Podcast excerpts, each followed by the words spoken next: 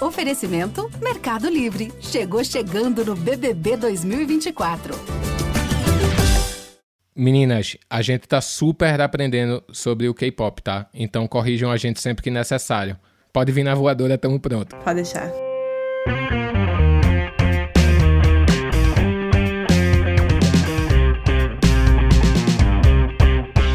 Meninados, sobe o som, tá começando. E toda vez que existe algum lançamento do K-pop, o mercado mundial da música dá uma estremecida. Esse mês agora a Blackpink lançou um disco classe média altíssima que só na pré-venda já teve mais de um milhão de vendas.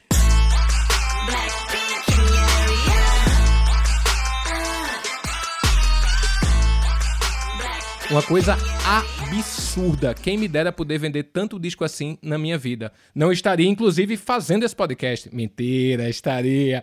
Mas sabe o que, é que eu achei bem louco na coisa do, do K-pop e tal? A vida inteira a gente só foi influenciado por cultura ocidental vindo da Europa, dos Estados Unidos e tal.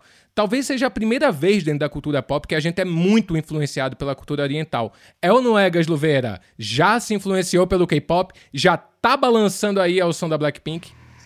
Já, cara. Eu tô completamente chocado com o tamanho desse mercado, com o som, com a mistureba.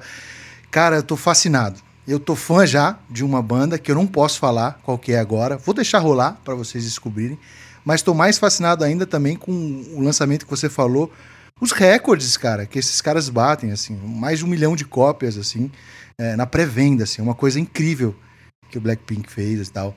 É, e eu tá longe de ser o único grupo de conseguir esses marcos também, né, China? Tem outros grupos também além do Blackpink dentro dessa dessa dessa galera do K-pop que tá voando aí, né, meu irmão? Tem muita coisa. Eu tô fascinado. Vamos aprender muito aqui, China. Tô chocado se eu não me engano, nessa turma do, do K-pop, talvez o BTS seja o maior recordista de todos os tempos.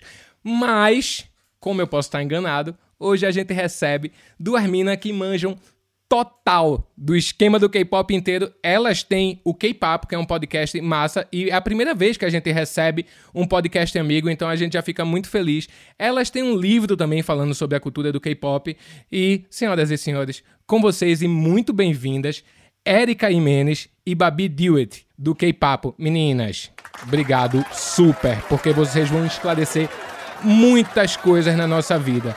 Eu, juro a você, nas últimas semanas eu entrei num vortex do K-pop e fui pirando cada vez mais. Sério, tipo, cara, eu não, não sou é nenhum... É assim mesmo que acontece. A gente te entende, seja bem-vindo. Pois é, é exatamente assim. O que vocês estão contando pra gente, a gente tá só concordando porque a gente fala, sim, são todos os primeiros passos, assim, para se tornar aí fãs de K-pop. Vocês estão entrando neles, então, assim, Seja bem-vindo e muito obrigada pelo convite. A gente fica muito feliz de poder fazer parte aqui, de poder falar um pouco sobre K-pop, de expandir um pouco, né, mais sobre isso, de, ah, enfim, como vocês, como vocês até falaram antes de vocês começar a gravar, se precisar a gente vai vir na voadora, tá tudo bem, tá?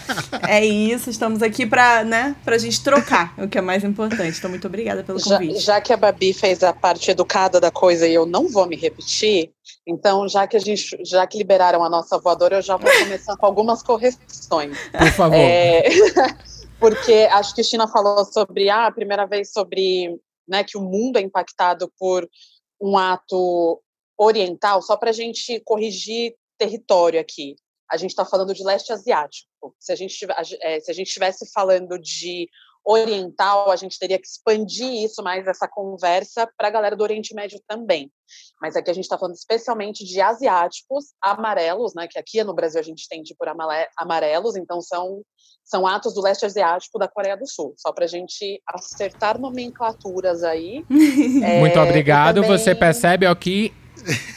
o dente já ficou mole com essa primeira voadora, mas ótimo. Não, foi, obrigado, foi obrigado, obrigado. Essa é a hora que isso. a gente agradece estar entre telas, né? Poxa, não, mas gente, é aquela, mas é aquilo, a gente entende que ninguém nasce sabendo, tá? É uma coisa, é, uma, é um processo, é, é por isso que a gente tá aqui também para conversar sobre isso, para né? a gente também tá em crescente é, é, aprendizado o tempo todo, inclusive sobre esses assuntos, né, que tratam de leste asiático, é, é, da Ásia no geral. Então, é, tá tudo bem. Então a gente tá justamente contando aí para vocês essa, essa, essa atualização de termos que são. Que, que é como a gente né, tem aprendido e estudado também. Então. É, que é bacana porque como a gente não tá falando de uma cultura branca, europeia, nem nada, a gente está falando de uma cultura que aqui para a gente é racializada, ou que, né, se foge do branco, todo mundo é racializado. Acho bacana a gente acertar termos por isso mesmo, para a gente dar a identidade certa de quem que a gente está falando. É, e não só por aprendizado, mas por respeito da cultura dos outros também. Não, mandou e muito bem, Erika. Falou, Obrigado pela alguns correção. anos inclusive. atrás, não, imagina, alguns anos atrás a gente não falava desse jeito. Inclusive, até muitas pessoas amarelas, conversando com pessoas amarelas que falam sobre pautas né, raciais, é, eles mesmos falam como muitas outras pessoas amarelas não, não se entendem amarelas. Então, esses papos raciais, essas identidades ainda é uma coisa tão constante, é um aprendizado tão constante, tão novo para todo mundo, que é, não é problema não saber, mas sempre que a gente puder já aprender e se atualizar, 10 10. Então, só para a galera já ficar sabendo também. Me fala e, mais, me fala é... mais onde eu errei, por favor. Não, era só, era só, sobre. Gustavo falou sobre banda, só pra, antes que a galera caia matando em cima da gente. Agora aqui, é minha vez. São grupos. Por quê? A gente, a gente também tem. Ah, a galera de fora pensa, nossa, mas que besteira, é palavra. A gente fala banda para todo mundo, não sei o quê. 10-10, mas é, a gente identifica dentro do K-pop como grupos, porque sim temos bandas de K-pop, só que são bandas que realmente tocam instrumentos. Então, se tem banda tocando, se são os integrantes tocando instrumentos, bandas de que se assemelham a um pop rock ou alguma coisa do gênero, são bandas de K-pop. Se eles não estão tocando instrumentos, eles são grupos de K-pop. Sensacional. Boa, muito bom. Muito obrigado. Sentiu o dente mole também, China, mas vamos seguir. A gente não, consegue ótimo, até o final, a gente tá velho, vivo. Uma maravilha isso, bicho. A gente vai, tipo, trocando conhecimento, vai ficando mais sabido, né? Graças a Deus a gente é tem esse podcast. Ô, é ô meninas. É sobre troca, né? Exatamente. Queria começar, né, lá do comecinho, cara, das coisas que eu pesquisei sobre o K-pop e tal, vem muito dessa quebra dessa ditadura que existia na Coreia. E artistas começam a aparecer. E tem um grupo, e me corrijam já se eu estiver errado, Seo Jinkin. Seo Jinkin. é so, so, Sotadinho. É Sotadinho Boys. Sotadinho Boys. Solta... Nossa, Nossa, galera. Fui longe. Meu Jesus. A gente, olha, também não somos fluentes em coreano, tá tudo bem. Ninguém é obrigado também, obviamente, a saber pronunciar todos os nomes em coreanos corretamente. Então tá, tá ok, gente. Essa talvez seja o primeiro fenômeno, né, dessa coisa, dessa mudança cultural coreana, né? Essa banda, é, ou melhor, esse Essa... grupo. É, na verdade, assim, tiveram. Boa. Tiveram. A, a, a, música pop coreana ali, ela já vinha há algum tempo, né? Já fazia um certo sucesso e tudo mais. Mas a gente meio que data o início dos anos 90 como o início do K-pop, porque foi quando o mercado, além de enxergar que eles podiam. É, Uh, usar o que usar os jovens, usar, eu vou usar a palavra usar, mas assim, que vocês poderiam, eles poderiam ter os jovens ali como aliados, né, em crescimento de economia para poder vender coisas aos jovens e tudo mais. É, eles, eles uh, começaram a abrir mais oportunidades para música pop juvenil. Então, o Sotadinho Boys é considerado um primeiro ali grupo, o início é, do que a gente chama de K-pop. Mas o primeiro grupo de K-pop mesmo, nos moldes de K-pop que a gente é, que se considera hoje em dia, é, é era um grupo chamado H.O.T., que se escreve como se fosse Hot. Um, que tá, eu acho que o debut deles foi em, é, em 94, 93, uma coisa assim. É, que eles é quem estrearam nesses moldes uh, de de produção uh, dentro de uma empresa de K-pop, uh, com todas as, as características de um grupo de K-pop, como a gente tem de lá pra cá, que é, é muito similar desde os anos 90 até hoje. Assim. É, o seu Tadi foi, foi a inspiração para o entendimento do mercado fonográfico, de que o jovem era um, um item, né? né? Um, um, setor que consome música, que consome produtos, que consome entretenimento como qualquer outro setor de outra faixa etária, é, o HOT ele foi, ele foi o que veio depois a partir do, do learning, né, do aprendizado do mercado e dessa concepção do que era fazer um grupo idol de K-pop. Ô, Érica, e esse HOT foi um movimento já pensando na similaridade na, na deixar a palavra mais amigável para internacionalizar ou não? Porque quando a gente fala dele ser hot, comparado aos outros grupos, A sensação que dá é que já era um começo, um início de, de tentar exportar mais isso, né? Ou não? Então, o que aconteceu com a ideia da exportação do K-pop, ela foi, ela foi em paralelo com a exportação de outros itens da cultura e do entretenimento sul-coreanos que fazem parte da Hallyu. Hallyu significa literalmente onda coreana, tá? É, foi um termo cunhado pela, uh, pela imprensa chinesa quando os dramas, que são as novelas coreanas, começaram a fazer sucesso na China, que foi o primeiro grande consumidor desse entretenimento, e aí eles chamavam de Hanliu, que significa fluxo da Coreia. E aí esse Hallyu virou um neologismo, foi adotado pela Coreia do Sul para falar da sua própria cultura, do seu próprio entretenimento de exportação. Ao meu ver e ao meu entendimento, isso não aconteceu logo de cara, ah, te saiu, vamos exportar, vamos alcançar. Porém, o, o, essa coisa do, do cunhar, entre cunhar o termo, entre os dramas coreanos fazerem sucesso na China, era, era meio que na mesma época ali, meados, final dos anos 90, né? Como a Babi falou, H.O.T. ele debutou ali no começo dos anos 90, indo para meados. Então, foi uma coisa meio que em paralelo. Os nomes de K-pop, eles gostam muito de acrônimos, eles gostam muito de coisas que significam outras coisas. É, o K-pop, ele tem nessa fórmula dele essa ideia de que tudo tem um porquê, tudo tem um conceito, e esse conceito é um conceito 360. Ele tem uma explicação. Ele vem de algum lugar e ele significa alguma coisa. Quando você dá propósito ao conceito, quando você dá propósito às coisas, e aí isso é macete de publicidade em qualquer lugar do mundo. Você dá propósito, as pessoas se identificam. Não é só um nome jogado no vento. Então, é, eu não sei te confirmar se o HOT, o nome foi feito já pensado para exportação. Talvez sim, talvez não. A gente nunca viu um papo tão específico a respeito do nome do HOT, mas que essa exportação começou ali com outros itens do entretenimento entrelaçados com K-pop, porque você já tinha ali, né, músicas de ou, ou artistas de K-pop fazendo músicas, né, músicas tema desses dramas. Então você puxa o drama, você puxa o artista que faz a música, você puxa a música, você puxa né, uma, uma rede inteira de coisas que é exatamente o que a Hallyu é. Isso aconteceu em paralelo. Isso aconteceu nesse, nessa década, ou nesse fim dessa década de 90.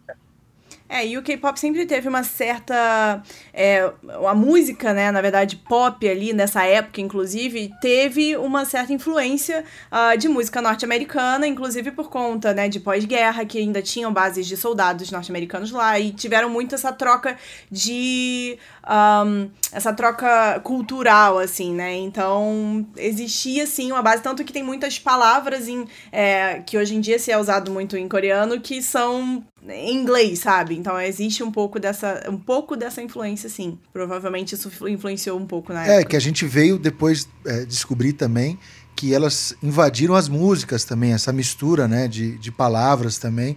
E a sensação que dá é que tudo é tudo muito estratégico, né? Parece que tudo é feito de fato para ganhar uma expansão. Essa é a sensação que a gente tem quando a gente até tem, como eu, o primeiro contato com, com, com o gênero. Porque com os grupos principalmente, porque você consegue gerar mais identificação, né? Você consegue entender um pouco mais da letra, de repente uma mensagem ali e tudo mais. Então essa é a sensação que a gente tem e é legal saber que é mais profundo ainda do que isso. É estratégico, né? Pode ser estratégico, mas também tem outras outras vertentes aí que são importantes. É, tem uma troca cultural natural ali, né, do que estava acontecendo no momento social, político e etc. Tem o fato de que Tipo, o próprio Sotadi, ele veio aí de uma influência hip hop muito forte, hip hop norte-americana muito forte, que foi o que causou a grande comoção ali é, e atingiu o público jovem. Então, você pega influências de várias partes e quando chega ali na fórmula final, ela chega desse jeito, né? Mas eu não, eu não vejo como um motivo só ou ela não vem de uma origem só, ela vem de um conjunto de coisas. É, até porque muitos, uh, muitos grupos e muitas empresas de K-pop até hoje não têm o mercado internacional como, como principal objetivo, assim. É, o próprio mercado do leste asiático para eles já é, já é um objetivo incrivelmente lucrativo, já é o objetivo, né, de, de fama ali principal dos grupos. É, então, uh, existem algumas empresas que, uh, que não, que não, não necessariamente pensam uh, na, no mercado internacional como sequer um objetivo para os pro, pro, grupos em si. E mesmo assim, as músicas têm letras com trechos em inglês, os nomes, o nome do grupo é fácil pronunciável em inglês ou algo assim. É, porque realmente eu acho que já é algo que ficou um, como característica ali do K-pop e não realmente como um objetivo em si de distribuição internacional. E o que vocês acham, assim, é, é, perguntando, e eu, eu, sei que é uma pergunta difícil, mas o que vocês acham que se deve a esse, essa, essa, esse gênero ter tido essa explosão, assim, né? Acho que, tudo bem, a gente está totalmente anestesiado por conhecer cada vez mais, e foi o que vocês falaram, a gente fica cada vez mais viciado. A China não para de mandar mensagem no grupo de uma coisa nova de, de K-pop, já virou fã de alguns grupos também. Mas é, a que se deve esse... Que que, qual que é o borogodó do K-pop, assim? Além de toda essa influência cultural, né? que parece uma explosão, parece que foi de repente, mas não é de repente, assim, né? Só uma, um adendo, porque isso uh, vem acontecendo de alguns anos para cá, tem sido uma escada, né? Tem sido cada vez mais isso sendo colocado e sendo jogado pro mercado e tal. E agora que eu acho que a gente tá vendo muito mais disso na mídia tradicional é, aqui do, do Ocidente, então tá, muita gente tem essa impressão de que ai, surgiu do nada, quando na verdade está sendo construído há quase três décadas, né? Sim, sim. E aí você teve lá em 2012 o Psy, né, trazendo o Gangnam Style, que naquela época realmente o Psy não, é, talvez ele não tenha tornado pessoas fãs de K-pop, porque ele veio num molde até um pouco, até diferente da cultura de idol que a gente tem dentro do K-pop, né, que é, é o artista que é produzido pela uma empresa de entretenimento, ele tem a música produzida lá dentro, a sua personalidade, uma característica ali de artista, né, ele é todo já produzido nessa empresa empresa visando o mercado. É, e com várias características, tá? Tipo, a gente nem, nem, nem. Não sei se teria como explicar tudo aqui, mas a pessoa tem que ser inalcançável, ela tem que ser uh, bonita, ela tem que ser. Uh, tem uma forma de se portar, que, né? Que, uh, enfim, são uma série de, de regrinhas, assim, que tem que ter dentro do mercado para dentro dessa cultura de idol, que o Psy já, ele não era incluso nisso, porque o Psy não é considerado um idol na Coreia, ele era um rapper, ele é um rapper, né? É, já era muito famoso, chegou aqui em 2012 com uh, o Gangnam Style, e também foi todo mundo, nossa, quem, ele veio do nada, foi uma coisa de repente, uh, agora ele está fazendo sucesso só porque chegou aqui é, no ocidente, quando na verdade o cara tava no sexto álbum de incrível, de grande sucesso e explosão no leste asiático desde sempre, né? Então, é, é, e aquilo vem desde, desde aquela época que a gente sente que a mídia daqui começou a, a, a talvez se abrir um pouco mais e aos poucos ir aceitando um pouco mais é, que a gente pode ter influências e que a gente pode a, aceitar, né? Tipo, sei lá, ou enxergar a música e cultura de um, de um outro lugar que não seja. O eixo Estados Unidos, Europa. Eu acho muito louco, né? Que se tenta muito diminuir o K-pop falando exatamente dessa coisa da indústria, da transformação, de que essa galera precisa trabalhar dentro desse aspecto para conseguir a fama. Mas, cara, a gente já vê construções de grupos assim desde sempre, a vida inteira, né? A Mutal Exato. construiu grupos, sabe? Talvez o próprio Menudo. Aqui no Brasil temos o Polegar, que foi um grupo montado, Sim. entendeu? O Ruge foi montado, o Bros o Ruge foi montado. Foi... Exato. Mas, assim, em termos de... Vamos lá. Se for para listar coisas que... Ah, por que que faz sucesso? Eu, eu, eu Sendo muito sincera, eu não sei, é uma pergunta que sempre fazem pra gente, mas chegou num ponto onde a minha, a minha resposta mudou para essa pergunta ao longo dos anos. E aí eu, te, eu, eu vou te explicar o porquê que a, que a minha resposta mudou ao longo dos anos. Antigamente, eu tentava explicar uma coisa que é muito óbvia para todo mundo. Como você falou, o China tá viciado em K-pop, a cada vez ele vai lá e manda para vocês uma coisa no grupo. Eu não preciso explicar o porquê que é bom. Cada um vai entender que visualmente é muito bem produzido, o áudio é bem produzido, é, os looks são bem produzidos. Eu, eu, não preciso explicar uma coisa que é extremamente óbvia. Se qualquer pessoa for no YouTube, for no Spotify, ouvir ou ver o K-pop e ir atrás um pouquinho que seja, você vai ver toda a parte de qualidade de produção. Ah, mas eu não gosto desse tipo de música. Não tem problema, não estou falando para você gostar. Estou falando que você, como você, ser humano, simplesmente vai poder ver que a qualidade técnica daquilo é muito boa. Ponto. Eu não preciso justificar isso. O que eu acho engraçado é que essa pergunta só chega para o K-pop exatamente porque ele sai, do ele sai do eixo branco estadunidense europeu. Porque ninguém faz a mesma pergunta quando surge uma nova artista branca nos Estados Unidos. Ninguém Verdade. faz a mesma pergunta quando surge uma nova girl group feita pelo Simon Cowell em UK. Ninguém faz a mesma pergunta. A pergunta ela existe porque sai do eixo estadunidense europeu e do eixo racial branco. A hora que sai desse eixo, a galera perde a linha, porque é uma coisa do tipo, mas como assim existe qualidade que não for daqui? Mas por que que você gosta de algo assim? Por que você gosta de algo que é tão diferente? Aí você vai ver, é música pop. Gente, é literalmente é isso. Música pop, é música por que pop. não? É só uma, é uma língua, é uma língua que a gente não está acostumada. Eu acho que eles tiveram uma sacada muito grande de juntar vários elementos da música pop. Musicalmente falando, tem Sim. ADM, aí volta Sim. pro pop, aí vai pro hip hop, aí volta pro ADM. É uma construção tudo dentro... mesmo. Cara, é. e é uma construção na boa. Tipo, eu adoro música, sou músico e tal. É muito perfeito aquilo.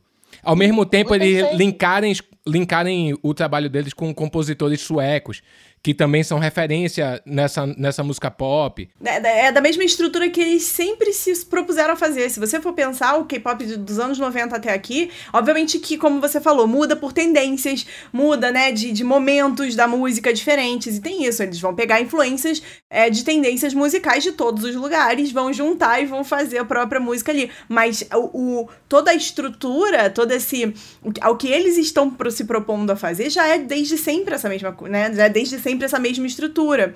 É, e para você ver, por exemplo, o, muitos compositores de músicas de K-pop hoje em dia são norte-americanos, são da Europa, são de diversos outros lugares da Ásia, são do leste asiático, são de vários lugares do mundo, são pessoas que tanto compõem as letras quanto uh, compõem as, as músicas é, dentro, mas eles têm que trabalhar dentro do modelo do K-pop. As músicas são compradas, elas são transformadas para dentro ali do modelo é, do K-pop. Então, assim, existem muitos uh, produtores hoje uh, que são do Ocidente que trabalham bastante com K-pop, mas é isso, eles tiveram que antes estudar todo o processo deles é, e para poder escrever músicas uh, ah, para esse mercado, assim. Então é, é realmente uma mistura.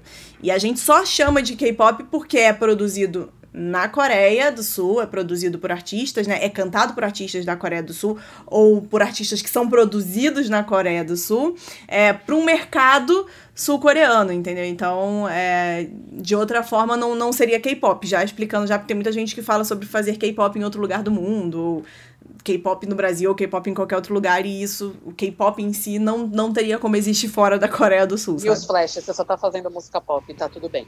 é isso, a música pop. Ô meninas, falem aí pra gente, como é que se dá a construção de um idol? Como é que são esses trainees? Como é que a coisa funciona?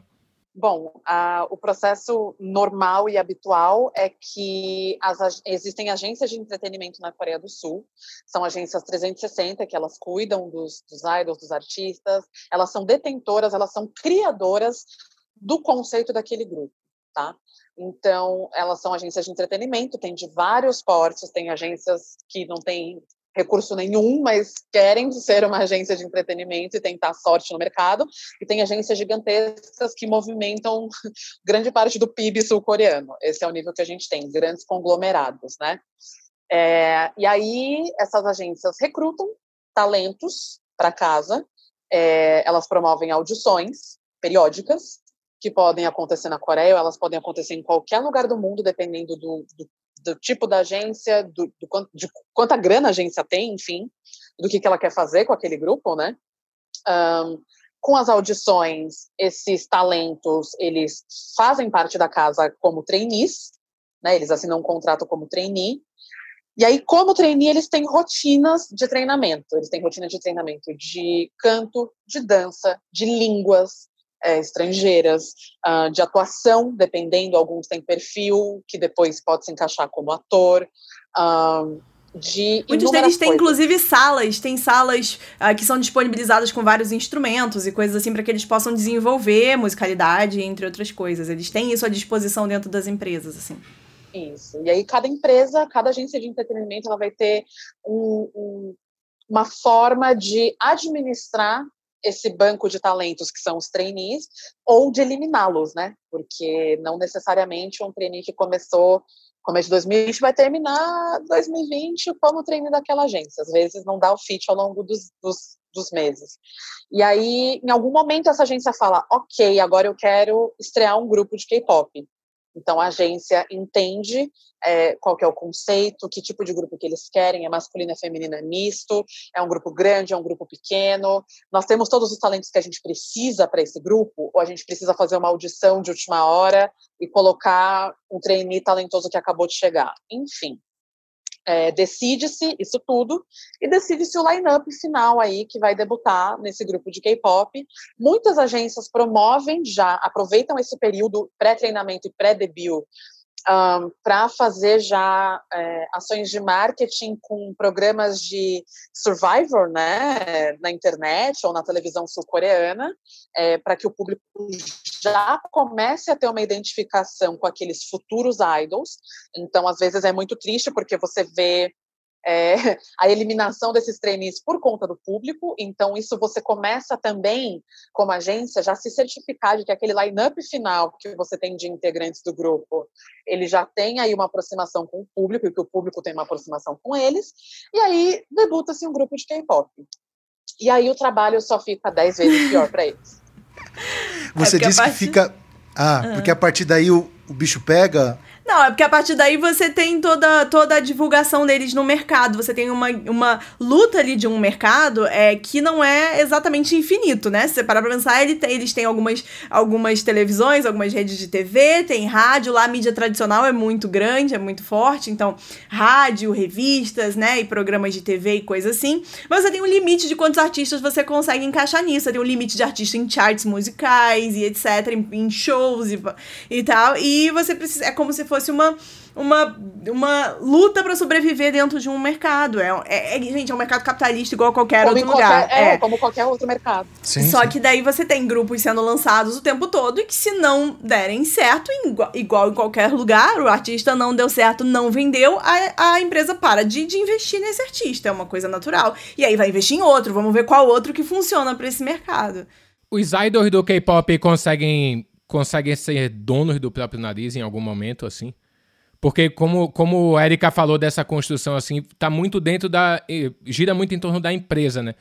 Tipo, como a gente tem aqui, por exemplo, banda de axé que é de um empresário. E ele vai mudando cantores, vai mudando gente e a banda sobrevive. Igual a gente tem, por exemplo, artistas tipo Taylor Swift e vários outros que até hoje não têm direito das próprias músicas. Então, é, é, é, assim, em qualquer lugar do mundo esse tipo de coisa acontece. Esses grandes conglomerados, grandes empresas, eles tomam conta do mercado é, né, musical e tudo mais na Coreia é dessa forma também, só que por, por eles terem essa estrutura de cuidar do artista desde, desde sempre ali, de treinar e de tudo mais, parece que é uma coisa muito muito maior e muito, muito absurda quando ela acontece realmente em todo o resto do mundo. Mas assim, tem artista que tem mais liberdade. Isso vai depender muito do contrato dele com a empresa, do tipo de. da forma como a empresa lida com isso, porque tem empresas que lidam de uma forma mais mais leve, mais tranquila, que dá mais liberdade para esses artistas, tem outras empresas que não dá tanta liberdade assim. Então realmente vai depender da empresa, do tipo de contrato.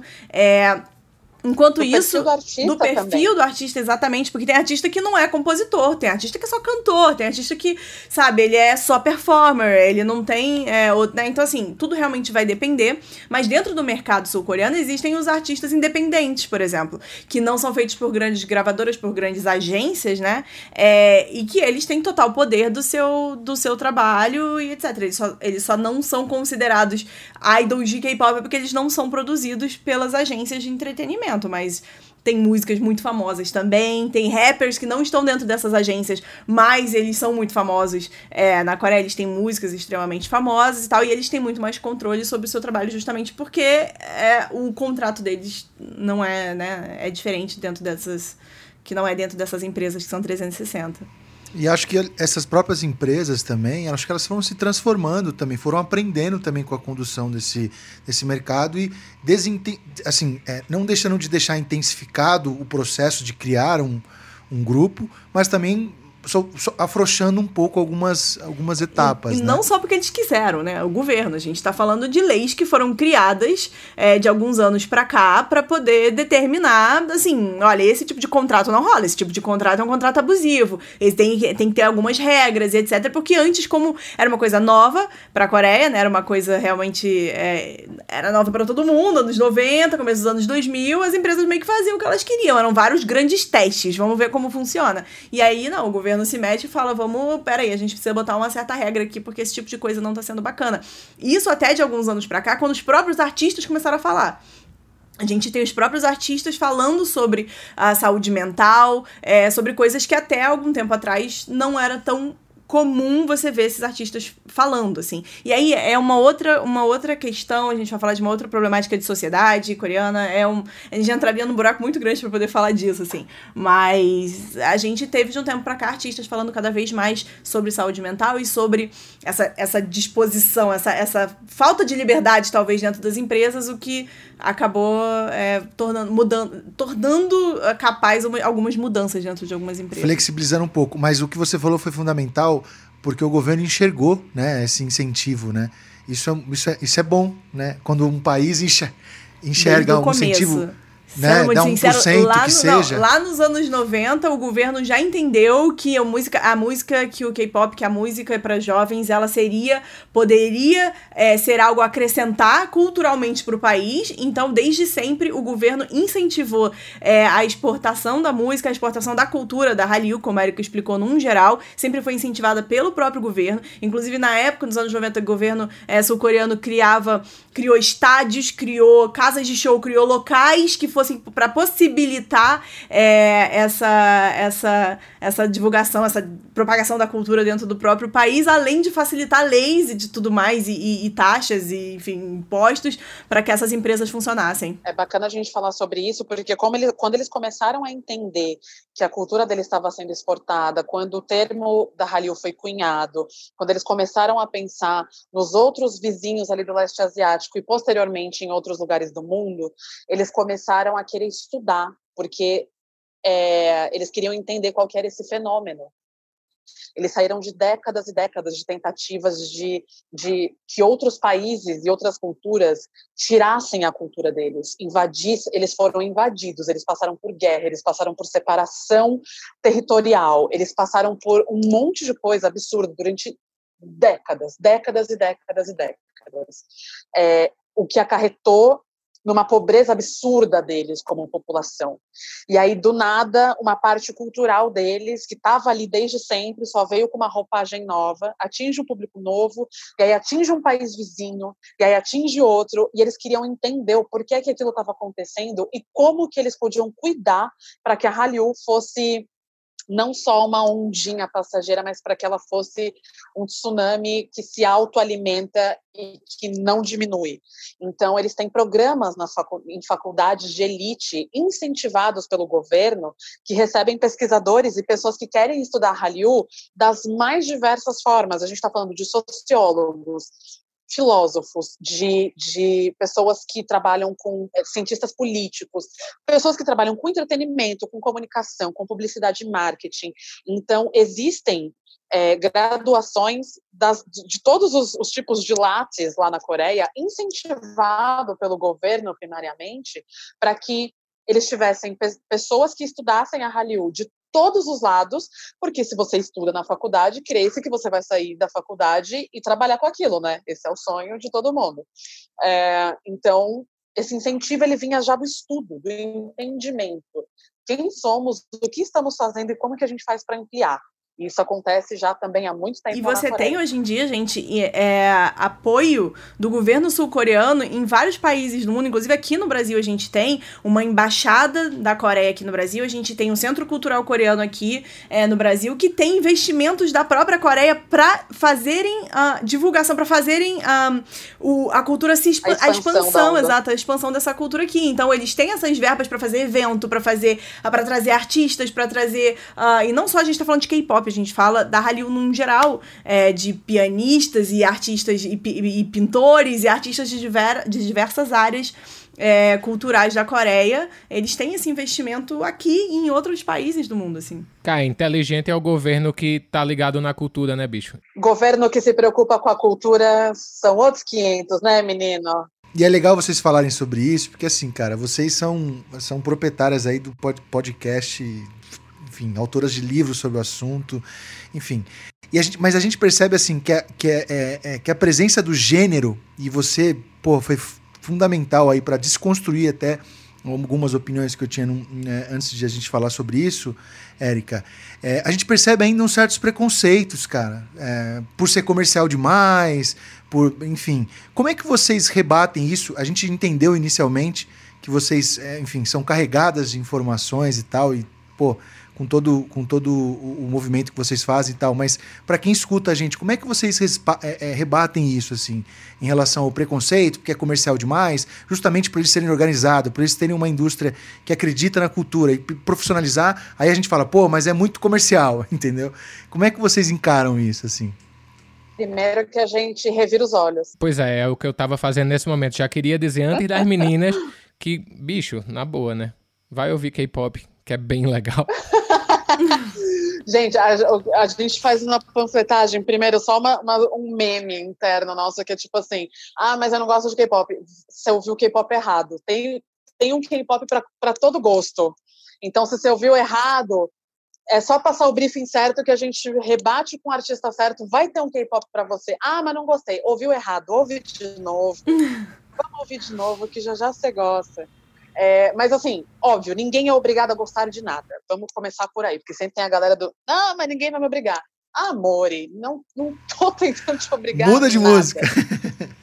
Sabe, muda de música, vamos, passa pra próxima, tá tudo bem, tá? É, mas, o que, como a gente rebate na real, é uma coisa que, eu, que essa, é, essa repetição vai acontecer provavelmente ao longo do podcast. É, é, preconceito puro, é xenofobia pura, é racismo puro. Novamente, saiu do eixo branco estadunidense europeu, causa incômodo, começa por aí. É, ah, é feito por, por um lugar, né, por pessoas racializadas, causa um segundo incômodo ah, ele é voltado para jovens, digamos assim, né? Tudo bem que minha mãe é a senhora de 70 anos de idade, maior fã de K-pop que você respeita, a gente sabe que K-pop ele vai atingir dos 8 de idade até os 100 se deixar, mas vamos supor que ele, ele foi feito e ele só atinge adolescente e pré-adolescente. É, existe aí uma problemática de uma falta de respeito, de uma falta de entendimento social de que o jovem, de que o adolescente é um cidadão e é um ser humano que merece respeito como qualquer outro. É, aí fala, ai, mas é música para menina gostar. Quando cai nessa cultura da boy band, que a gente estava acostumado lá desde, mano, Backstreet Boys, desde N5, a hora que. Desde, nem, vamos voltar antes, desde Beatles. A hora que fala que o público-alvo é feminino e jovem, aí não presta. Mas vai prestar? não, não é presta. música de verdade, não é, é mal feito. de verdade. Se é menina, se é menina histérica que tá gostando, então não é música de verdade. Então assim, esse preconceito ele acontece quando reúne esses fatores. É racializado, fora desse, desse eixo, desse polo de entretenimento que a gente está acostumado a ser é, estadunidense, eurocentrado e branco. É, tem a ver com o fato de que é considerado para adolescente para mulher e aí é completamente rebaixado, aí a gente entra na camada de misoginia, a gente entra na camada de, a gente entra em várias camadas. Então, quando todos esses fatores se juntam, os, o grande crime do K-pop é que, que jovens mulheres e pessoas variadas que não sejam pessoas uh, brancas e, e vindas do, dos Estados Unidos curtindo uma coisa só, ou vinda da Europa curtindo uma coisa só, gostam. A hora que essa galera que, em teoria, não tinha que ter direito de gostar de alguma coisa, não só gosta, como é proprietária, como é o grande fandom do K-pop dentro da Coreia e fora, hell breaks loose. A galera não sabe lidar. Sem falar que esses artistas do K-pop Cara, eles estão tocando em temas muito interessantes quando eles estão falando de saúde mental, quando eles juntam em movimentos para mudar politicamente as coisas, entendeu? Tipo, porra, velho, jura você se eu, se eu tivesse um, um. Aqui meus filhos já estão tudo grande, já pegado depois do que. Talvez voltem igual o papai, não sei. Mas, tipo, é, eu ia achar demais essa molecada ouvindo isso. Porque eu fui criado nesse sistema de ouvir música que bati, despertavam coisas dentro da minha cabeça, sabe? Uhum. Meninas, queria falar sobre os videoclipes do K-pop e talvez vocês possam até me dar algumas dicas, porque esteticamente é aquela coisa maravilhosa. Surreal. Eu queria saber se dentro da, da cultura sul-coreana, se os filmes também vão por esse caminho. Se eles trazem cineastas sul-coreanos para dirigir esses clipes ou se é uma coisa é, muito mais elaborada publicitariamente falando, sabe? Eu só queria falar uma coisa, China. Eu abusei da paleta de cores aqui hoje, a diretora nem falou com a gente. Botei um laranjinha meio vermelho, coloquei uma luz roxa ali, entendeu? Para entrar no clima, porque eu fiquei altamente impactado, mas não, não recebi Olha, esse feedback. Olha, a, a, gente pode ser gótico dentro do K-pop também, tá? Ah, Queria avisar pra vocês. Então, se eu tivesse tem com o meu look preto, eu estaria, estaria dentro. dentro. Estaria. Dá uma pesquisada, tem um grupo de meninas chamado é, Dreamcatcher, tá? Que é incrível, elas cantam um rock, assim, maneiríssimo, é um rock misturado com pop e tal, super legal. Mas, assim, é o que você falou, realmente acontece. É, os clipes, a gente tem essa, essa mistura. Existem alguns diretores que fazem, não só de filme, mas diretores diretores né, de, de, de novelas e, enfim, pessoas que têm, que são artistas famosas que, que dirigem clipes ou que dirigem a parte artística do clipe e tudo mais do de K-pop. Então existe sim essa troca. Não é tão comum, inclusive é, diretores de filme em si, até porque o mercado de filme coreano, é, sul-coreano, é muito grande é muito bom. Os filmes sul-coreanos são extremos, são muito bem feitos, a qualidade é muito absurda. É, então, sim, você tem essa mistura, mas são, são, são universos que também andam em paralelo. Eles estão juntos ali de alguma forma, mas também andam em paralelo. Você tem equipes extremamente é, profissionais e, e que né, trabalham exclusivamente com o K-pop. Eles têm empresas de produção, de distribuição desses clipes é, que trabalham exclusivamente com o K-pop, assim.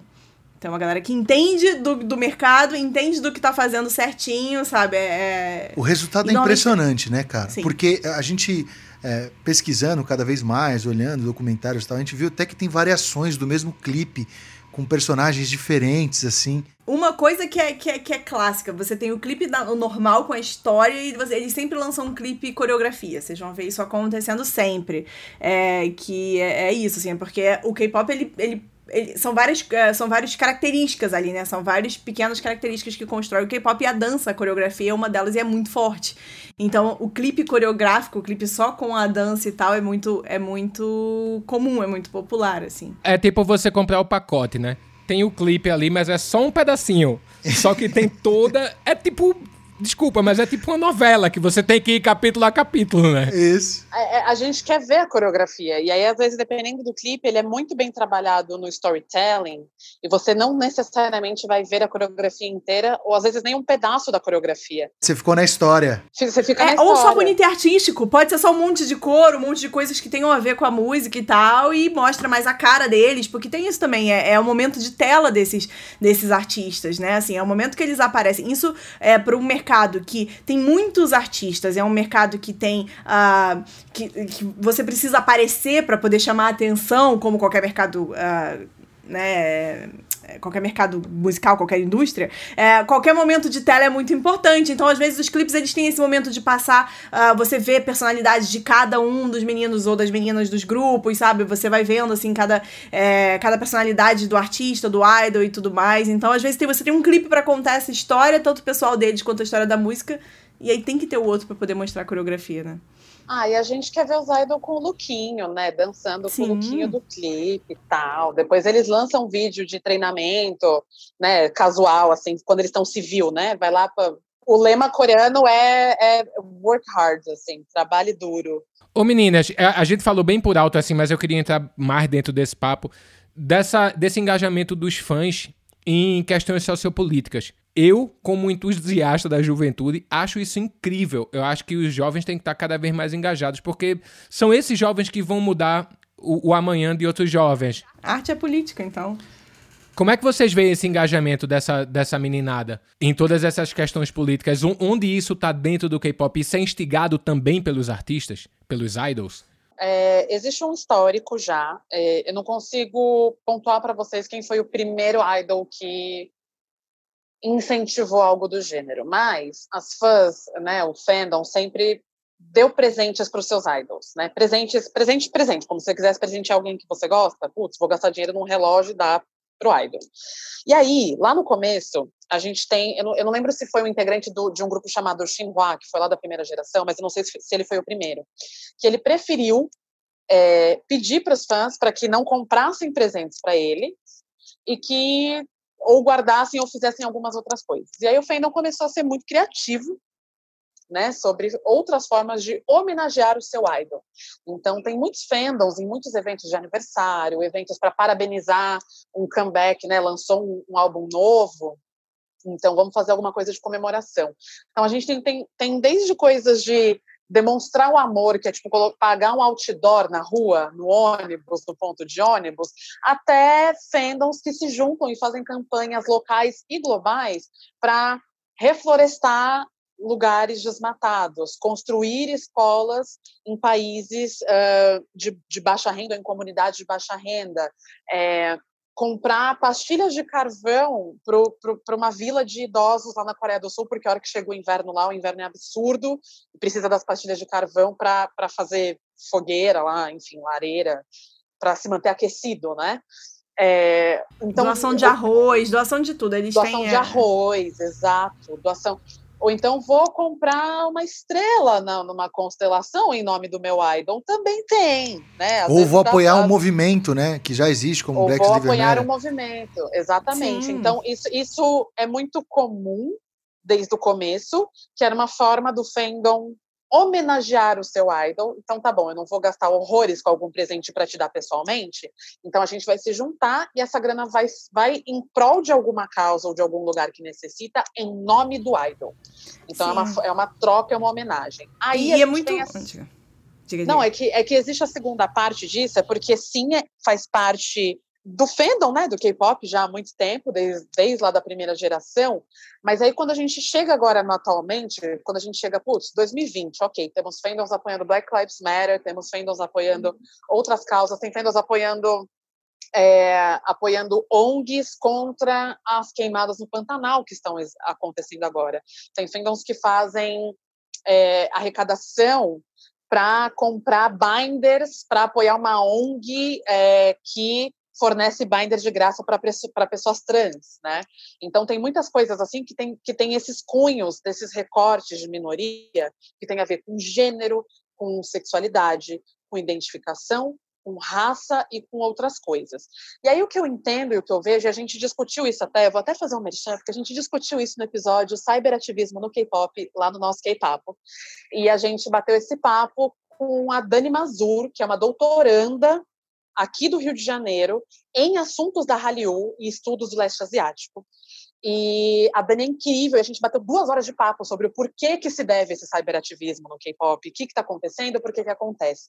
E a resposta, na real, fora essa parte de que já faz parte do fandom, né, por conta dessa troca com o idol, dessa homenagem com o idol que o fandom gosta de fazer, o que acontece hoje em dia, ou essa evolução que eu vejo, e que a gente discutiu nesse episódio também, é que é uma coisa muito comum, porque o fandom é composto de pessoas reais. O, o fandom de K-pop, ao contrário do que a maioria das pessoas acha, ele não é composto por robôs, ele não é composto por bots, ele não é composto, ele é composto por gente, pessoas inseridas em sociedade. Quando a gente está inserido em sociedade, a gente evolui de acordo com as discussões que estão sendo feitas em sociedade. Então, o que eu vejo é que esse crescimento no fandom, com esses apoios e, e apoios sociais muito mais fortes nesses últimos, talvez, três anos, e aí acontecendo um ápice agora em 2020 especialmente, é porque essas discussões raciais, de gênero, de sexualidade, de tantas outras coisas, estão acontecendo e estão sendo fomentadas socialmente falando. Se elas não estivessem nesse com essa força nesse estágio, né? social, nesse estágio exatamente, na, né, como sociedade na parte de fora, o fandom talvez não estaria apoiando é, é, desse jeito, com essa força. Mas como as discussões estão acontecendo, e, com, e quando eu digo discussões acontecendo, eu digo essas discussões acontecem há muito tempo.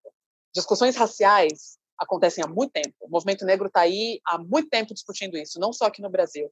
É, discussões de gênero acontecem há muito tempo. É, mas agora que eu digo é a, o entendimento da urgência da gente não só discutir, mas da gente ter uma mudança social positiva para que a gente tenha cada vez mais uma sociedade qualitária e respeitosa. Essa é a utopia. Então, com, a, com o entendimento da urgência, e quando eu digo urgência também, é uma urgência de se educar, é uma urgência de discutir, de absorver, de se educar e de então promover uma mudança na estrutura. Como isso acontece em sociedade, pessoas do fandom são indivíduos sociais, elas trazem isso para o fandom também. É, é, é, acontece em paralelo.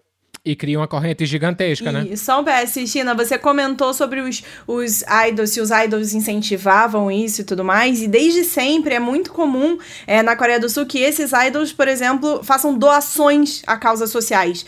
Você vai ver o tempo todo, o tempo todo saindo notícias de como o idol de grupo X doou não sei quantos milhões de won é, para uma doação, para uma causa lá de, de, de ONG que tá combatendo o Covid, que tá ajudando, uh, enfim, uma série de, de causas sociais eles publicamente falam sobre isso, sobre essas doações que estão sendo feitas, é, e isso obviamente incentiva é, e mostra ao público que, que é algo é, que é algo que, se, que, assim, que, que se deve fazer, que seja normal fazer, porque, bem ou mal, qualquer tipo de incentivo, assim, você. Uh, a, a, gente.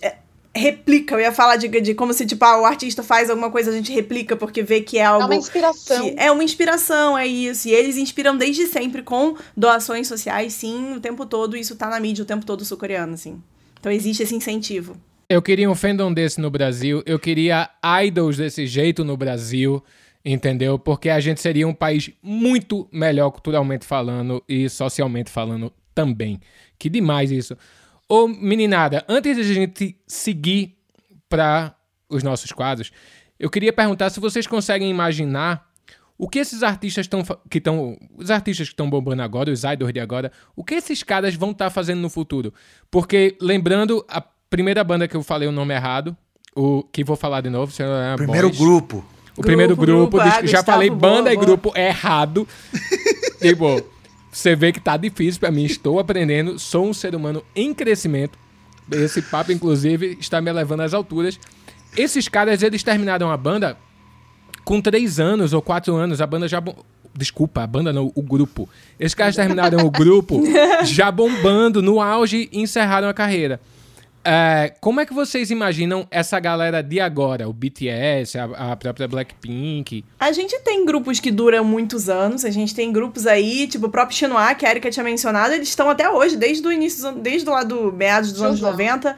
É, na, na, na, na ativa até hoje. É, existem muitos idols que saem dos grupos de K-pop e acabam indo para as novelas, por exemplo, viram atores. Tem alguns que abrem as próprias empresas. É, o caso do Sotadian Boys, o, o ID, né, que era um Ele é dono rapazes, de uma gravadora, né? Ele, ele abriu a, grava a, a empresa, a ID Entertainment. É, então, a própria a, JYP também era de um artista, né, que ele ainda é hoje em dia, mas ele era idol antes, ele era artista antes, então é, você tem aí esses, esses idols quando saem dos grupos, ou eles querem só distância do, da indústria e eles vão ter as próprias famílias, eles vão fazer o que eles quiserem da própria vida, é, porque, né, passou muito tempo ali em exposição e tendo a própria vida pessoal sendo escondida e eles não podendo fazer muitas coisas e eles têm essa liberdade. Então, a, sendo, sendo muito sincera, a maior parte deles, depois que terminam a carreira é, artística preferem voltar para o anonimato, é, porém muitos continuam com produção, produzindo novos grupos, produzindo, abrindo empresas, produzindo clipes ou fazendo filmes e fazendo outras coisas a ver com o mundo artístico, ou continuam como cantores,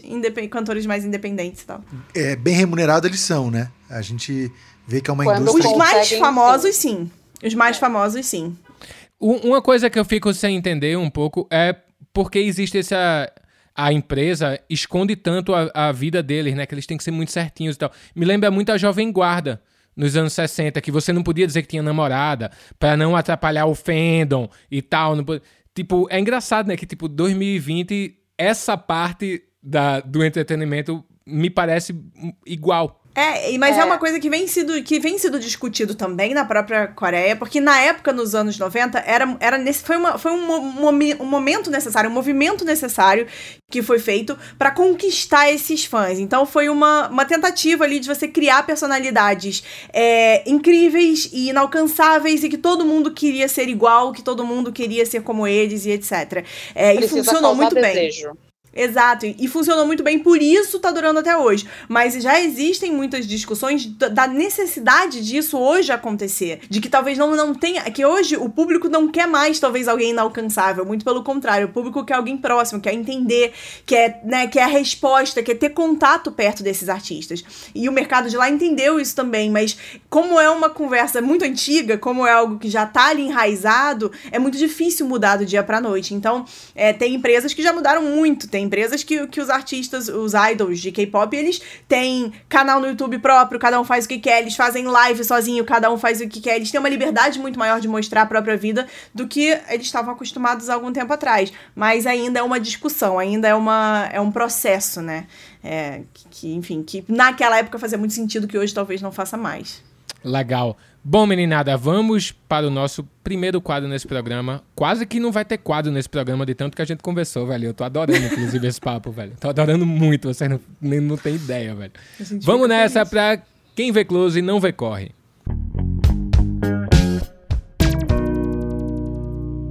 Meninas, é o seguinte. O Close. Pois é.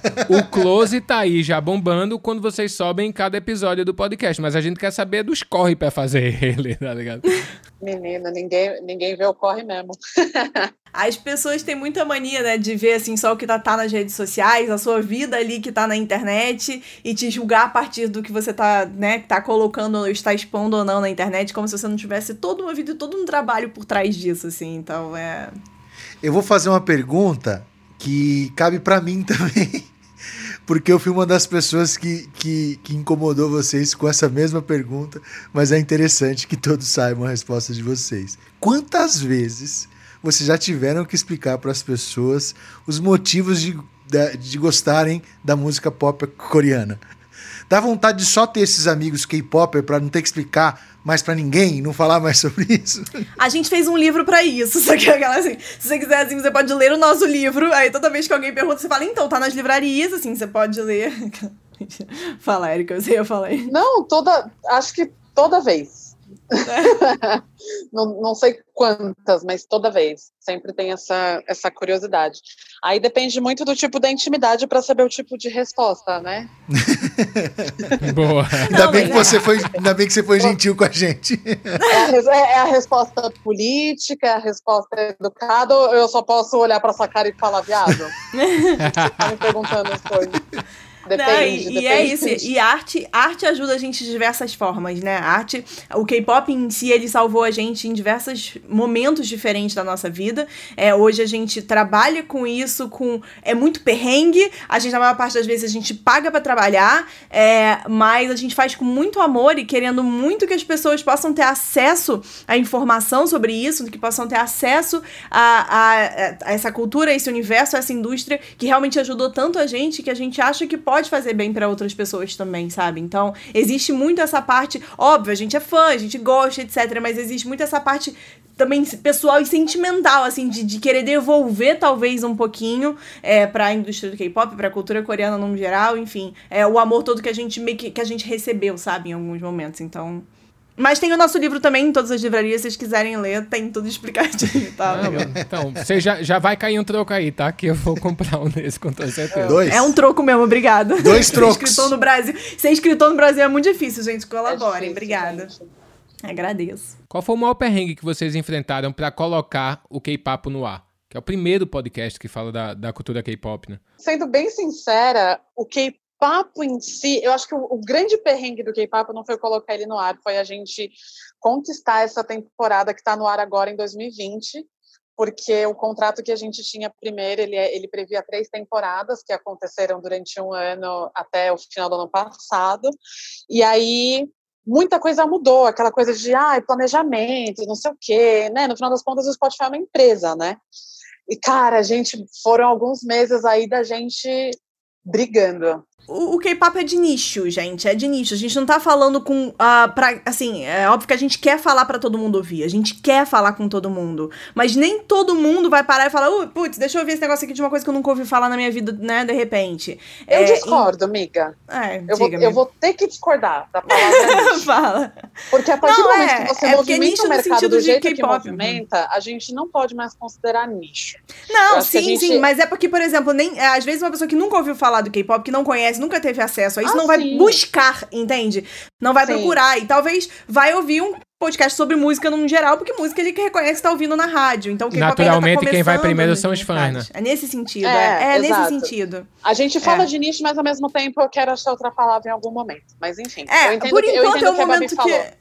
Por enquanto é a palavra que eu tenho para usar, mas é justamente isso, assim, de você de não ser uma busca comum para qualquer uma pessoa que nunca ouviu falar daquilo, sabe? Yeah. Então, a gente tá lidando com um público, é que eu ia falar de nicho, mas um público específico que talvez goste ou tá interessado na cultura coreana, ou que já abriu a cabeça talvez para o preconceito, para o racismo, para outras coisas, então, é, e que talvez quer entender melhor, ou quer estudar mais e tal. Então, essa é uma grande dificuldade às vezes que a gente tem de chegar em outros lugares. Hoje, talvez, seja um pouco mais fácil, porque hoje a gente tá vendo aí BTS, Blackpink alcançando números que tá espantando as pessoas e pessoas que nunca tiveram contato vão ter por conta disso. Vão, se, vão encarar uma matéria de um jornal, de uma revista, nossa, que né, fulano alcançou tal número e etc.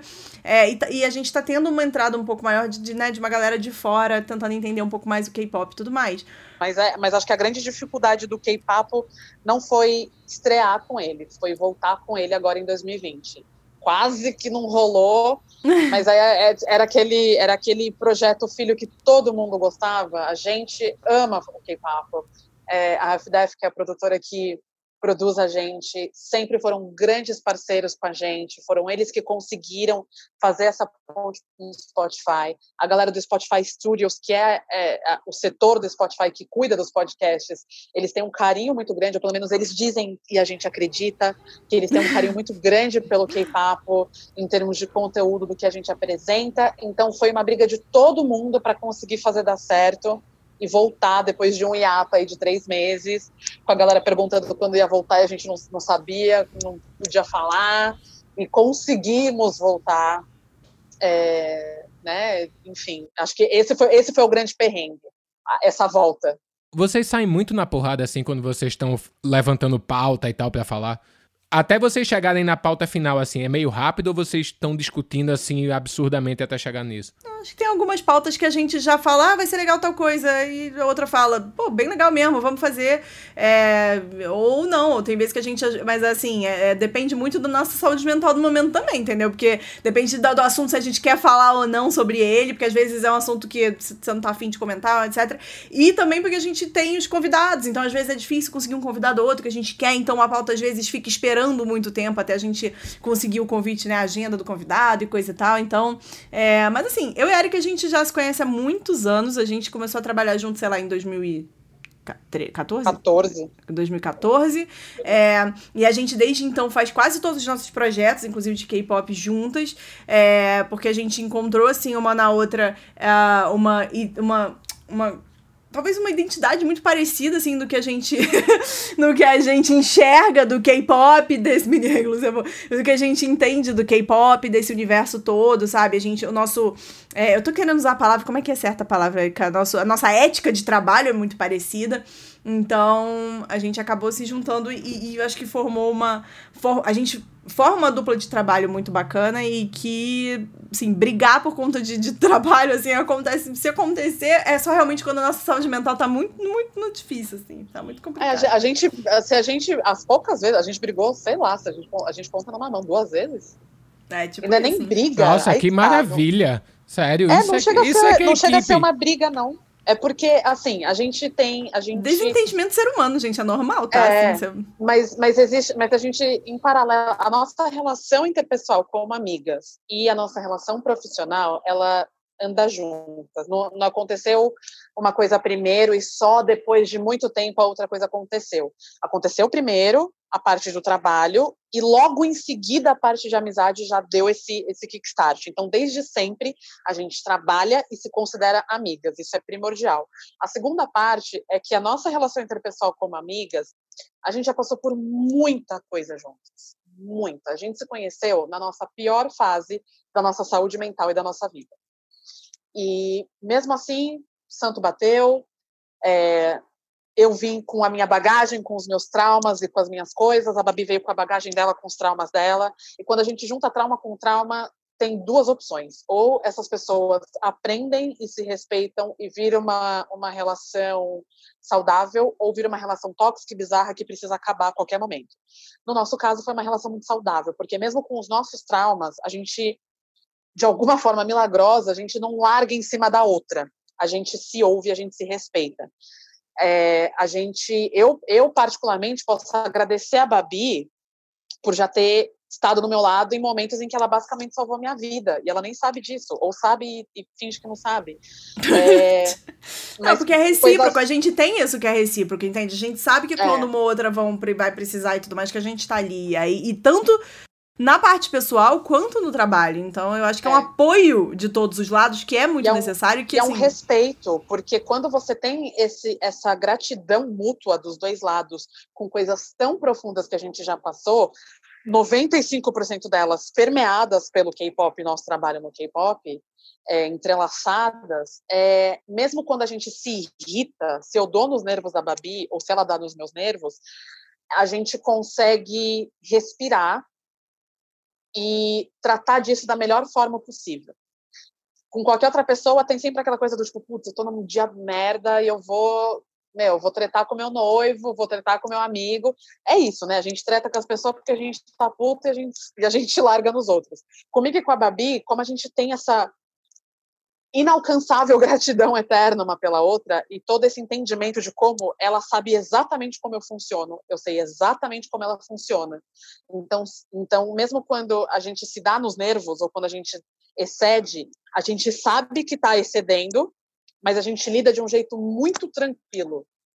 Para isso acabar numa treta é muito raro. É como deveria ser relação. O trabalho né, foi melhor, é um a amizade foi melhor. tendo respeito pelo outro, exatamente. Tudo funciona. Um dando respeito pelos, pelo, pela forma que o outro lida com a vida, brother. Ninguém é obrigado a lidar igual, não. Então a gente. E a gente é muito oposta. A gente é muito oposta. Isso que é engraçado. A gente é Já deu para sacar assim por tudo. alto. Dá pra sacar enquanto a gente tá falando.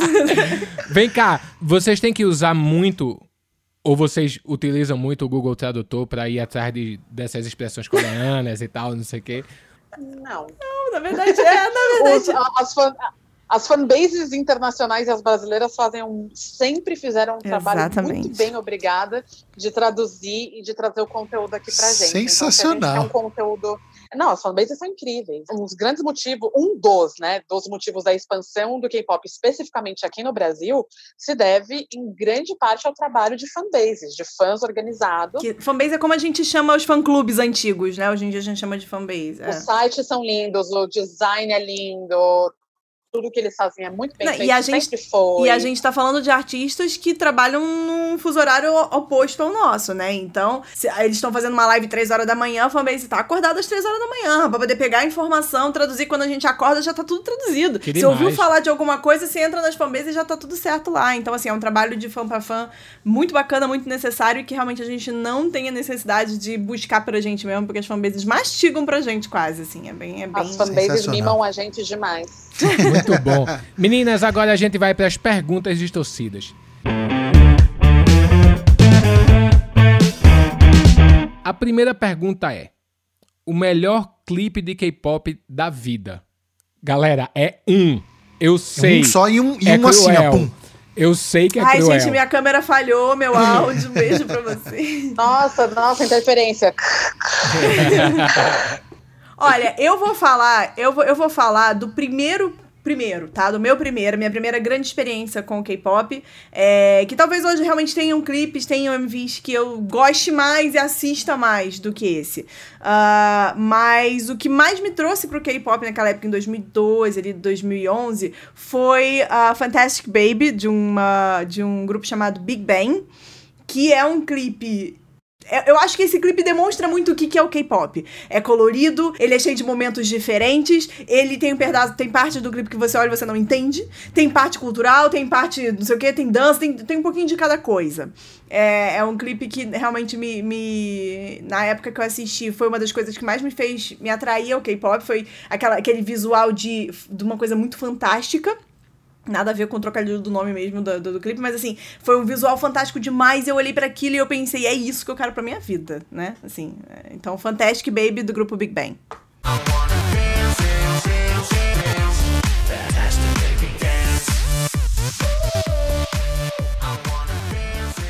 Eu vou fazer igual a Babi, eu não vou cair no bait de vocês de ficar falando qual que é o melhor clipe de K-pop. Eu não vou começar essa treta, eu não vou me, não vou me enfiar, esse bait não vai funcionar comigo. então eu vou falar o, o clipe que me colocou no K-pop, que me causa impacto, que é o I Am The Best de um grupo feminino chamado 21.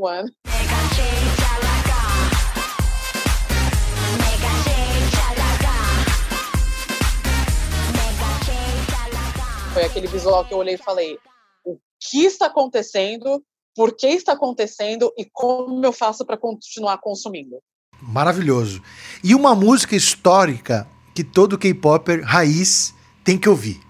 Uau! Babi, vamos de Sorry Sorry? Não sei, veio a minha cabeça. Eu, sorry, eu pensei. Sorry é um eu, não, Sorry Sorry, eu pensei até em replay do Shiny, sabe? Umas coisas assim da época. Mas é Sorry Sorry do Super Junior, sorry, ok. Sorry Sorry. Todo o K-pop já ouviu.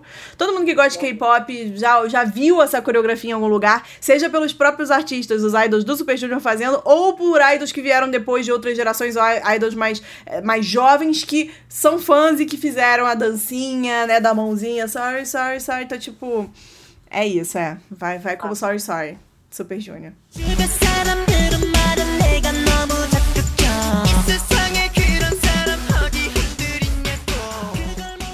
E um K-pop que é um flop. Vocês querem acabar com a nossa carreira? ninguém, ninguém avisou que a gente seria atacado desse jeito. o, o, flop que a gente gosta, é isso que você quer dizer? Uma música que vocês, nossa, agora vai ouvir uma música. E... Por exemplo, eu tenho certeza que a fanbase vai me destruir depois dessa fala. Mas eu achei outros grupos de K-pop mais interessantes que o BTS. Não diminuindo a importância da banda, não, nem é, nada. É gosto mas pessoal, o... gente. A gente exatamente, gosto pessoal. Exatamente. Não é dizer, nossa, não, não curti o BTS. Não, é muito legal. Mas, para mim, foi muito mais impactante o Blackpink.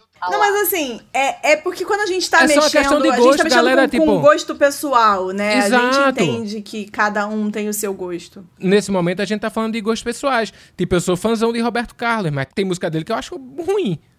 Eu tenho, assim, eu tenho esse mesmo entendimento que você tem. Não é muito comum entre fãs, inclusive quando os fãs são, talvez, eu vou falar até de fãs mais jovens, alguma coisa de, mas muito mais a ver com maturidade, talvez, do que com juventude em si, de achar que você não pode é, não gostar de algo que o seu artista favorito produz, tá? Assim, sendo muito, eu sou muito fã de McFly eles têm um álbum lixoso, assim, sabe? Tem música que eu ouço do McFly e penso, pô, McFly, o que, que você foi fazer esse lixo, entendeu? Assim, Acontece, gosto do né, lixo, porra? escuto, sei cantar a música inteira, sei, mas é o lixo, tá tudo bem. É, assim, a gente não é obrigado a gostar de tudo o que o nosso artista favorito produz. A gente não é obrigado a concordar com tudo que ele fala e com tudo que ele faz também. É claro que tem, né? A gente tá falando de níveis, a gente tá falando de coisas do tipo música, produção artística.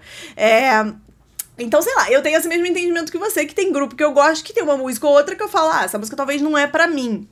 Mas dentro do K-pop isso é um, é, um, é um assunto um pouco tenso, vamos falar assim, tá? É uma discussão, é um debate um pouco tenso. Se a gente fala às vezes que a gente não, não gosta de, de uma música ou não escuta tanto essa música, as pessoas podem encarar como se a gente estivesse falando mal desse artista. É, o tá bom, vou livrar, vo vai, vou livrar vocês dessa, beleza? Livra a gente dessa aí. Vou livrar Porque vocês o flop dessa. pra gente sendo muito sincero, quando você fala flop, eu penso em grupos de K-pop ou músicas que tinham tudo para fazer sucesso, mas que infelizmente não fizeram. Tanto sucesso quanto eles mereciam, sabe? É como a gente lida com flop dentro do K-pop. Olha, só para só não deixar essa resposta sem responder, eu fiquei pensando aqui num grupo, do formato que a Babi falou, é um grupo chamado Urânia, que é um grupo que ele, ele chegou no auge dele há muitos anos atrás, um grupo feminino, quando elas, elas saíram, é, elas debutaram com uma música chamada Dr. Feel Good, que era uma música bem sexy, numa época que os grupos femininos não faziam conceito sexy. É, só que aí meio que caiu no esquecimento, e aí tentaram fazer uma repaginação, trouxeram uma, é, uma artista, uma que virou idol, né? A primeira idol de K-pop negra, que é Alex Reed. é, para fazer a parte do rap. E elas vieram com esse comeback incrível com Demonstrate, que eu amo essa música de paixão. E eu não entendo como essa música não desencantou Urânia com a Alex como rapper. E foi uma grande decepção. Aí depois a Alex saiu, aí o grupo acabou, agora virou outro nome. Aí, enfim, esse, esse é um flop que eu, que eu fico indignada, porque é inclusive uma ótima música.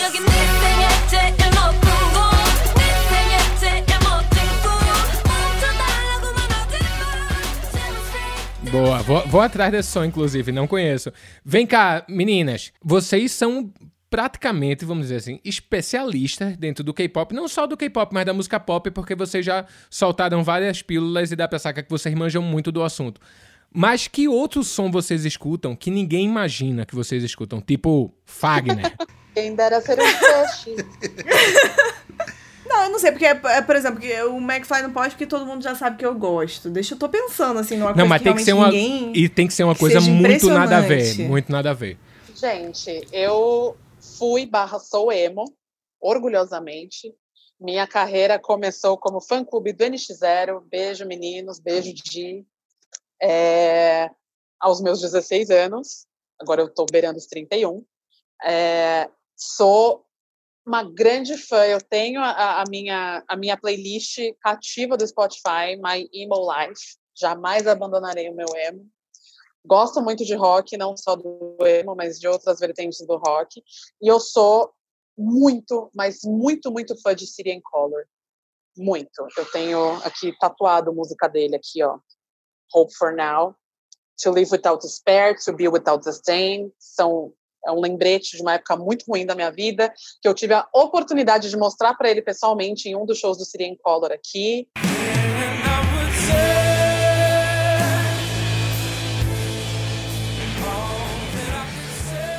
Foi tudo, eu não, eu não tinha estrutura nenhuma. Esse homem me desestruturou. Eu trabalho com artista desde a minha adolescência, nunca tive problema nenhum, porque para mim artista é tipo outro ser humano normal, mas Dallas Green me desestruturou, quase chorei desse homem entendeu?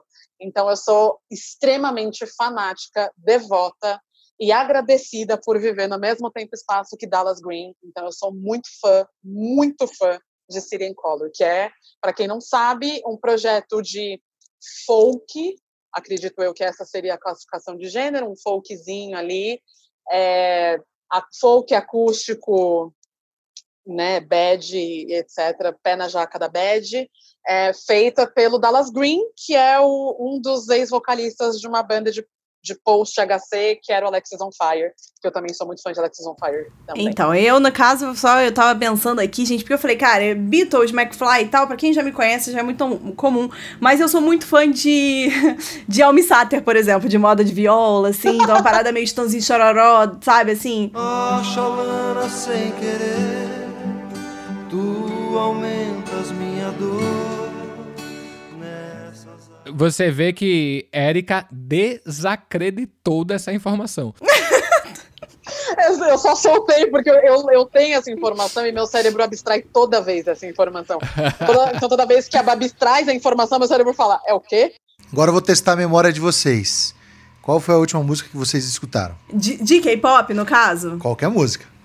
Porque eu tava ouvindo agora a última música do, do, do McFly, então não vou contar porque lançou a música agora, tá? O, The Night is, Tonight is the Night, né? Do McFly, música nova. Mas de, de K-pop eu estava ouvindo uma música que chama Wait, de um grupo chamado EXO, que é um dos meus grupos favoritos. E essa música eu sou muito fã, uma música de violãozinho, assim, sabe? Tipo, muito gostosa.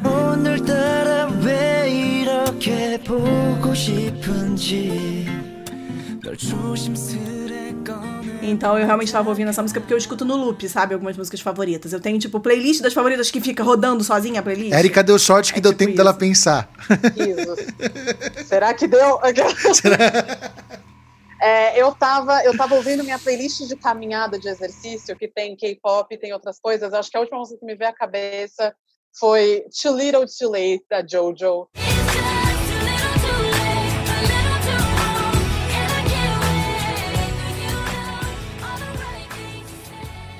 Diva pop injustiçada pelo mercado, entendeu? É, que tá de inclusive lançou um monte de coisa nova esse ano. Eu fiquei felizaça com essa mulher voltando, porque assim, eu, eu amo Jojo, sou muito fã. E aí eu tava ouvindo o Shuriro Shurei, da JoJo. E eu amo, e sempre vai ser a nossa grande música de karaokê que ninguém consegue alcançar o tom, mas que a gente abre o karaokê com essa música. Demais, muito bom. É, Meninas, a gente tá no finalzinho do programa, mas tem uma pergunta que eu passei batido aqui, eu acho que é muito importante falar, até porque vocês deram algumas pistas agora. É, a gente sabe que a fanbase do K-pop é fervorosa, absurdamente fervorosa.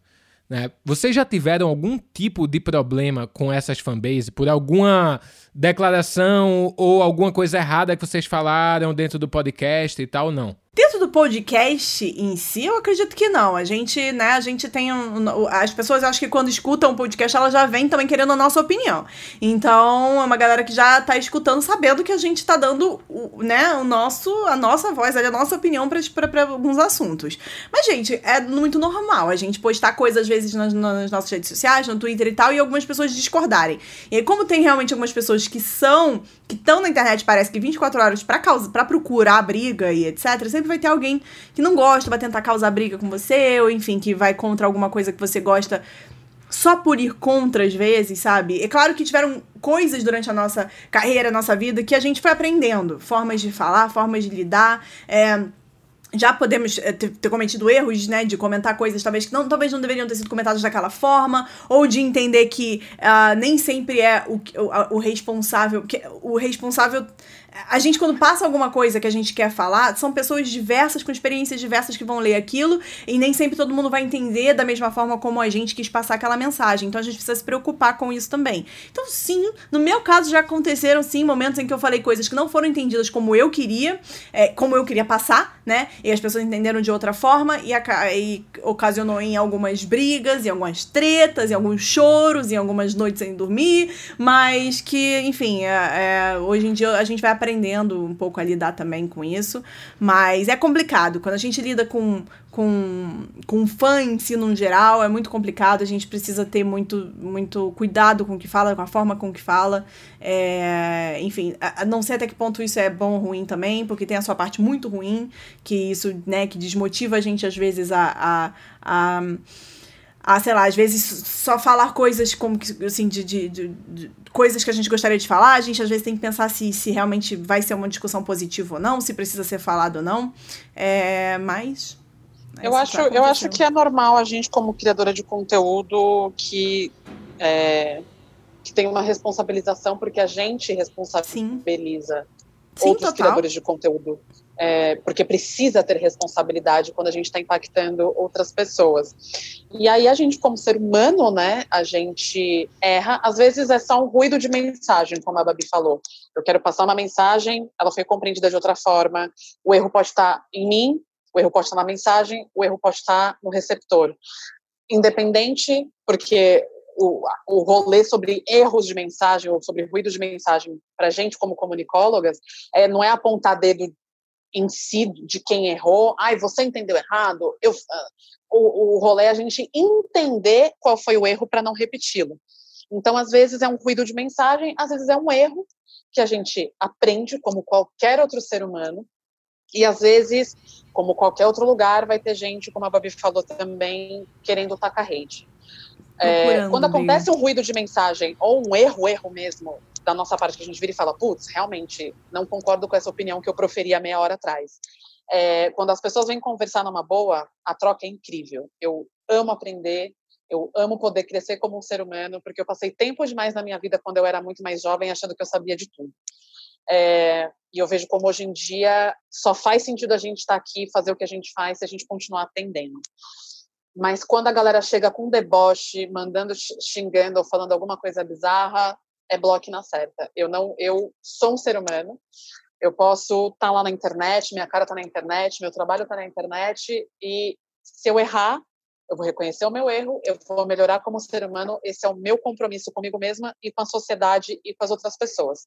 Mas isso não vai vir às custas de xingar a minha integridade física, moral e etc. Quando isso acontece, eu, Érica, eu não engajo. Eu não engajo, não, eu não é, tento mudar, é toma bloco, para mim não rola. E aí para mim ainda ah, tem o fator um, o recorte racial em cima de tudo. Então, às vezes, quando essa galera quer vir pro hate, essa galera sabe muito bem qual é o botão que elas apertam para me ofender num outro nível. Então, não tem a ver sobre não gostei do que você falou, o que você falou tá errado, a informação tal. Vem numa outra coisa, já vem já vem para raça, já vem para, né? E aí coloca em xeque eu já vi, já teve gente colocando em xeque, tipo, ah, vi ali, vi na bio dela que ela é jornalista, mas será que é mesmo? Falei, porra, quer o telefone do meu professor, do meu orientador de TCC? Não, e como a gente tinha falado que as pessoas veem a gente pelo que a gente posta na internet. E elas esquecem que existe todo um trabalho atrás. E as pessoas às vezes não conhecem o trabalho e vê a gente postando uma coisa no Twitter. Porque, cara, inclusive Twitter, né? Essas redes sociais, elas são nossa fonte de trabalho também, mas também são pessoais. Então grupos que eu gosto de K-pop estão lançando coisa nova, eu tô lá no Twitter gritando, berrando, subindo hashtag, tá, sabe, tipo, entrando em stream party. Eu gosto de fazer essas coisas junto. Então, e assim, e não tem uma semana que minha carteirinha de fã não seja cancelada de algum grupo, porque alguém fala, você não falou o suficiente do grupo tal, você não falou sobre tal coisa, e eu tô tipo.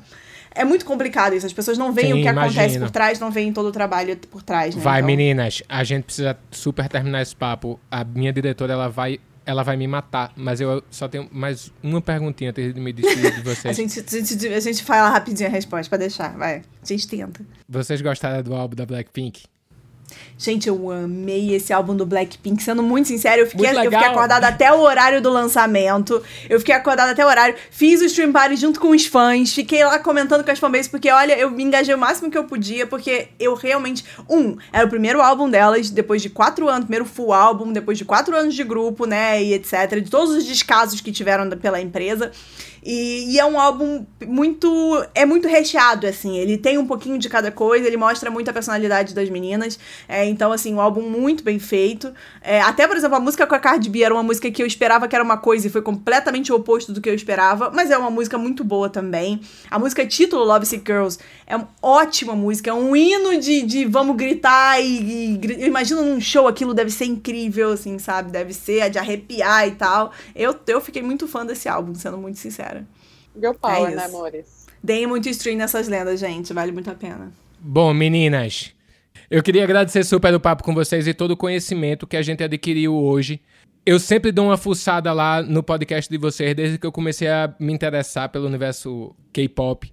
E é massa porque vocês tratam de diversos temas dentro da cultura. É um, um podcast super embasado, sabe? Vocês sabem exatamente o que está saindo da boca de vocês, cada palavrinha. Vocês conhecem se brincar cada letrinha daquela coreana, é uma coisa absurda. Aí eu fico muito feliz é, de poder ganhar esse tipo de conhecimento. Obrigado, Érica por, e, e Babi, por terem, por terem corrigido a gente em todos os momentos que a gente deslizou.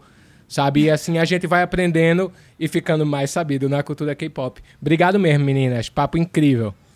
Foi um a gente prazer, agradece gente. o convite. É sempre muito bom trocar com todo mundo que está disposto a ouvir e, e disposto a ouvir desarmado, sabe? É, é isso. isso é muito importante com respeito e tudo mais. Então, pra gente é sempre um prazer e, de verdade, muito obrigada pela oportunidade. É, a gente fica muito feliz de ter tido esse espaço para falar um pouquinho mais sobre, não só sobre o nosso trabalho, sobre, mas sobre algo que a gente gosta tanto e que a gente acredita tanto. E a gente espera que vocês gostem, mas aí, se quiser qualquer dica, tá? Playlists, dicas de grupos, assim, vocês dois, para falar com a gente, que a gente passa pessoalmente, de acordo com o perfil que você fala, ah, eu gosto de. Você falou que gosta de Roberto Carlos, temos um Roberto Carlos lá também da Coreia. A gente arruma pra você um, tá bom? Sensacional. Obrigado, meninas. Eu só tenho que agradecer também, como você sempre disse, cara, a gente sair desse nosso trabalho, dessa nossa diversão, sempre muito mais inteligente, sempre muito mais afim, esses conhecimentos. E eu acho que mais incrível disso tudo é que a música, né? A música ela tem essa capacidade de unir a gente. A gente está aqui por ela e eu acho que isso é muito transformador. E também eu sempre falo que esse podcast é uma união do Fome de Música, é um projeto também incrível, já que a gente falou de música que o objetivo é acabar com a fome do país através da música. Ele está lá de pé no ar, fomedemusica.com. Quem estiver ouvindo e assistindo a gente pode entrar lá. Com a união do Multishow, que eu nem preciso que dispensa comentários, né? Que é um canal que vive também pela música. Então, meninas, vocês também, estando aqui, estão participando disso, estão ajudando. Eu queria agradecer de coração toda a aula, todo entusiasmo que vocês têm sobre o tema. Obrigado, vocês todos estão ouvindo. É isso aí, minha joia. E se você quiser ficar inteligente, feito a gente fica toda semana, não perde que toda quinta tem o Sobe o Som na sua plataforma digital preferida e também no canal Música Multishow no YouTube. Um beijo e sobe o som.